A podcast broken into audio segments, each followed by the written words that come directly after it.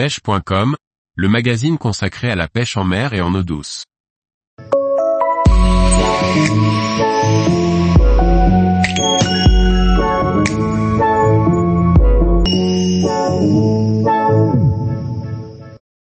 Partir pêcher le brochet en Suède avec Nomade Pêche, plaisir garanti. Par Laurent Duclos. La Suède est un Eldorado pour les amateurs de pêche du brochet. Partir en voyage de pêche en Suède, c'est s'offrir des moments d'exception. Sylvain Duvinage, responsable de Nomade Pêche, nous explique pourquoi partir pêcher le brochet en Suède. La Suède possède de nombreux atouts pour attirer les pêcheurs de brochet. L'eau douce représente quasiment 9% de la surface du pays. Il y a donc plus de 40 000 km d'eau à prospecter dans plus de 90 000 lacs et de nombreuses rivières partout dans le pays, et sans compter aussi les 11 500 km de côtes de la mer Baltique, il y a de quoi s'occuper. Ensuite, la population suédoise est très concentrée dans les villes et les régions du sud, ce qui fait que dès que vous explorez les régions centrales et nord du pays vous vous rendez vite compte que vous êtes quasi seul au monde dans ces étendues sauvages, de 4 à moins de 2 habitants par kilomètre carré. Comme tout le monde le sait la Suède est un pays scandinave, donc il y fait très froid l'hiver, moins 30 degrés C, et bien meilleur l'été. Dans la partie centrale et nord du pays, il faut donc attendre fin avril, mi-mai pour que la glace fonde et libère tous les lacs et rivières de ces régions poissonneuses. Du coup, on peut partir pêcher le brochet à partir de début mai dans les régions comme le Dalarna ou le Varmland par exemple, Suède centrale. Par contre pour aller pêcher en Laponie, il vaut mieux attendre mi-juin pour être sûr de s'amuser sur des lacs bien dégelés. La pêche du brochet est bonne pendant tout l'été, les poissons de ces régions ont peu de temps pour profiter de l'été et prendre des forces pour passer ces hivers rigoureux. Du coup, les brochets sont très actifs pendant les mois chauds de l'année. Une des meilleures périodes pour venir pêcher le brochet en Suède, c'est fin juin. C'est un must de venir à cette période avec le soleil de minuit, c'est-à-dire qu'il n'y a plus de nuit, le soleil se couche légèrement et réapparaît rapidement, du coup, vous pouvez pêcher quand vous voulez et aussi longtemps que vous le souhaitez. Il faut juste penser à se reposer de temps en temps. La taille moyenne des prises se situe autour des 65 cm et pour les gros poissons la taille maximum se situe autour des 120 cm.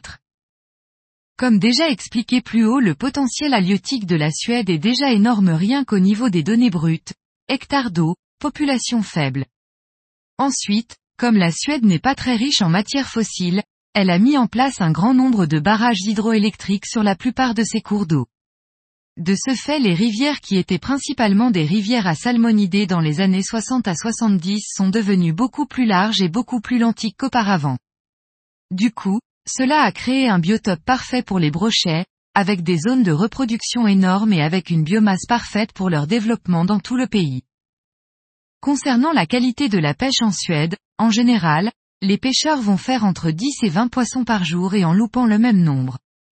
Après en fonction des lacs et des milieux, les scores peuvent grimper comme des fois, la pêche peut être difficile.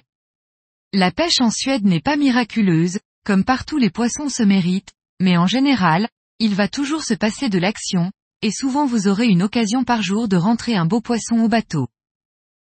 La Suède permet de vraiment s'amuser sur beaucoup de techniques différentes. Si vous souhaitez prendre du brochet sur des leurres jamais baptisées ici ça ne devrait pas durer longtemps pour les valider comme il faut. Après les poissons, dans les eaux intérieures, grandissent moins vite qu'en France, l'eau y est plus froide, le métabolisme des poissons est différent. Dans les régions du nord, un poisson d'un mètre a au moins 7 à 8 ans minimum. Alors que dans la Baltique, les taux de croissance sont plus forts, car les brochets se nourrissent de poissons plus gras, harengs, etc. Le biotope des lacs et des rivières est parfait pour le brochet, les nombreux herbiers, les nénuphars et les grandes roselières offrent le gîte et le couvert à toutes les tranches d'âge de l'espèce. Du coup, le brochet est vraiment dans son élément dans ces eaux suédoises et son développement reste toujours conséquent dans tous ces milieux. Toutes les techniques fonctionnent. C'est aussi un des plus de la Suède, de pouvoir prendre confiance sur des leurres qu'on a peu l'habitude d'utiliser. Ici c'est parfait pour valider et apprendre des nouvelles techniques. Buzzing en surface, animation des stickbait et des frogs, chatterbait, buzzbait, spinnerbait et aussi du big bait. Apprendre à bien ferrer et aussi à ne pas ferrer trop vite quand une grosse vague se décale d'une bordure de prêle avant de venir engloutir votre leurre de surface sous vos yeux.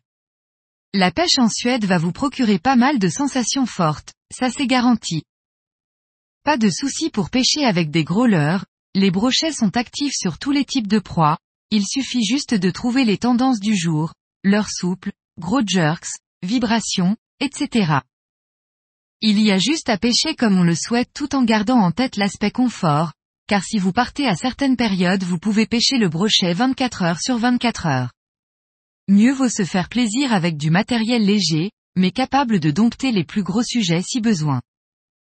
Du coup un ensemble XH spinning ou casting fera l'affaire pour ceux qui veulent envoyer du big bait pendant quelques heures. Un ensemble médium est aussi recommandé pour se faire plaisir sur des poissons de toute taille. Pour finir, un petit ensemble light peut toujours servir pour s'amuser aussi sur les nombreuses perches et truites qui peuplent les eaux suédoises. Cela va dépendre du nombre de participants, plus vous êtes nombreux moins le tarif est élevé. Mais par rapport aux autres destinations en Europe pour le brochet, la destination n'est pas plus chère.